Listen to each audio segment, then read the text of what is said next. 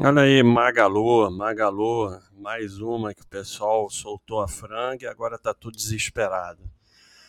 Então ela teve um crescimento exuberante a partir de 2015, partindo de prejuízo para até lucro de 600 milhões. E desde 2018, antes da pandemia, o lucro vem caindo, mas continua dando lucro. Né? E o esterismo é porque a cotação desabou.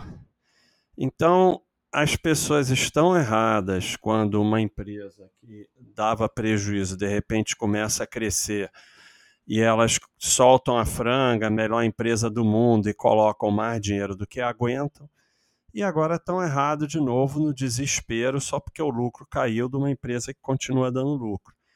Então, uma coisa está sempre relacionada à outra. Quando você entra mais com mais percentual que você aguenta, depois você não se aguenta e vende quando cai.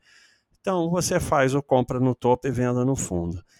É, essa empresa, é, ela agora está com seis anos de lucro consecutivo, então seria a hora que eu estaria começando a olhar para pensar em entrar ou não, que eu prefiro uns oito, né? mas pelo menos seis entra no verde lá no nosso gráfico de consistência do lucro.